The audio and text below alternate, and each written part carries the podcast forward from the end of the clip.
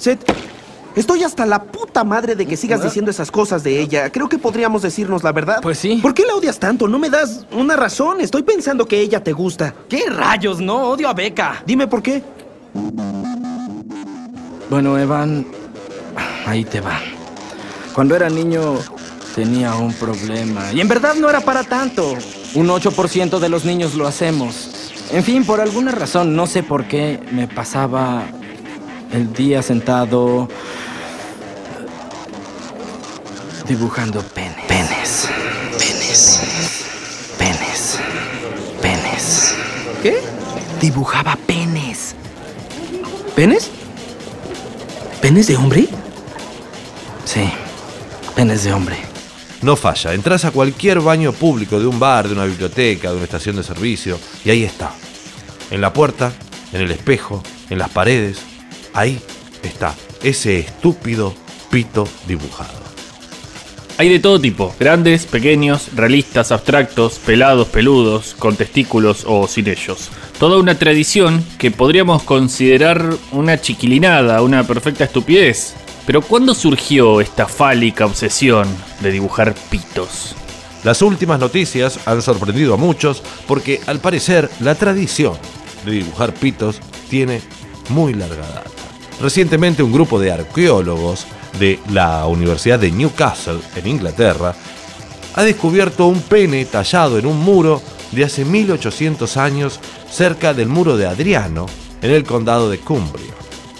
Pudo ser obra de un soldado romano porque en esa cultura el símbolo del falo significaba buena suerte y también dominación y se utilizaba para alejar la desgracia. Me pasaba horas sentado dibujando penes. No sé por qué, no podía tener una pluma y evitar que dibujara la figura de un pene. Estás loco. No, estaba loquísimo. Ahí me tienes desde niño dibujando penes sin poder evitarlo.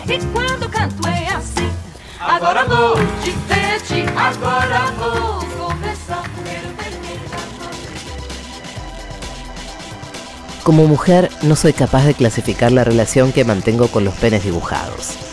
A nivel subconsciente, la silueta de un falo me resulta instintivamente muy divertida, pero también la considero un símbolo de masculinidad amenazadoramente desbocada.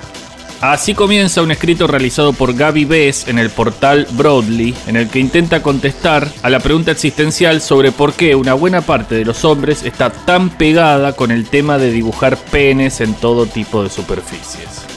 Si le preguntas a un psicoanalista, te dirá que es algo obviamente freudiano. En términos psicoanalíticos, la castración es un miedo fundamental que todos experimentamos, si no el más fundamental de todos. Y sigue el pesado acariciándose la barba con la pipa. Las personas que dibujan penes una y otra vez están tratando de mostrar que tienen el poder, que poseen un falo, que no son vulnerables.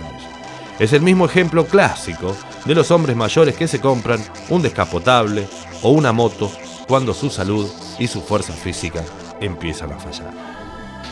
Así que ya lo saben amigos, si tienen afición a dibujar pitos, se trata de un símbolo de inseguridad y menosprecio. Toma. Pero por si lo necesitaran, aquí dejamos a todos nuestros oyentes un tutorial muy didáctico de cómo dibujar tu propio pene. Dibuje usted su propio pene. Voy a enseñaros en la primera clase a dibujar una estructura básica que cualquier persona debería tener derecho a saber, que es obviamente un pene.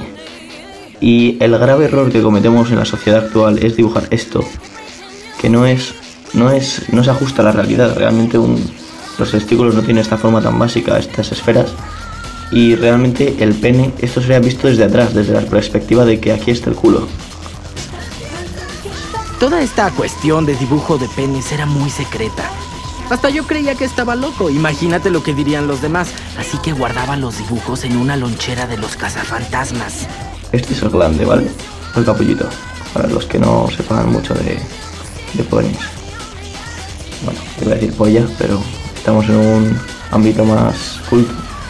Eh, aquí podemos hacer un pequeño hincapié en el, en el prepucio. Si queremos, si deseamos, podemos ponernos arruguillas, en plan que se acaba de bajar. Aquí, ¿lo veis? ¿Estáis viendo? esta forma así, curvada, curvada, el pene es curvo hacia arriba.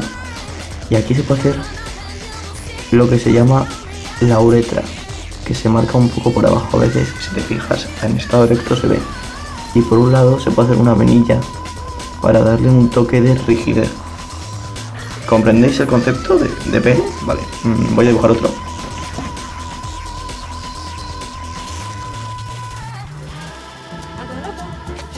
Un día estaba acabando una muestra grande, venosa y orgullosa. Y de repente... Niñita, ¿Tu pene llegó a sus pies? Sí. Eso.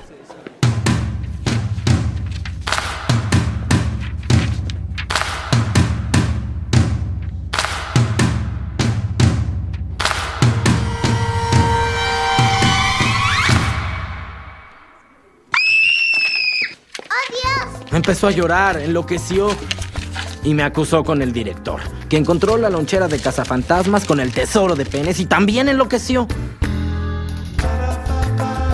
Luego ya los pelitos, los detalles los puedes pulir a tu gusto, a tu antojo.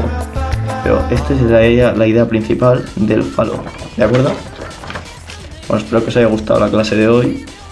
Y si queréis más clases de anatomía humana, pues bueno, de otro tipo de dibujos, pues decirlo, yo simplemente iré subiendo dibujos y cosas que hago y ya está. El director era una especie de fanático religioso y creyó que estaba poseído por un demonio sexual. Mis papás me llevaron con un terapeuta que me preguntó cosas de penes. Me prohibieron comer cosas con forma de pene. Hot dogs, paletas. ¿Sabes cuántas cosas tienen forma de pene? Las más ricas. Sí. Uy, pues eh, creo que estás mal. Súper gay. Bueno, basta de tonterías. Mejor vamos por un postre. No, no puedo. Voy a elegir las clases del próximo año. ¿Qué? ¿Me vas a dejar comiendo solo como el pendejo de Steven Glansburg? Pues sí, bueno, ¿qué quieres que haga? No sé, nada. Está bien. Tranquilo, gay, luego te veo. Está bien, estaré bien.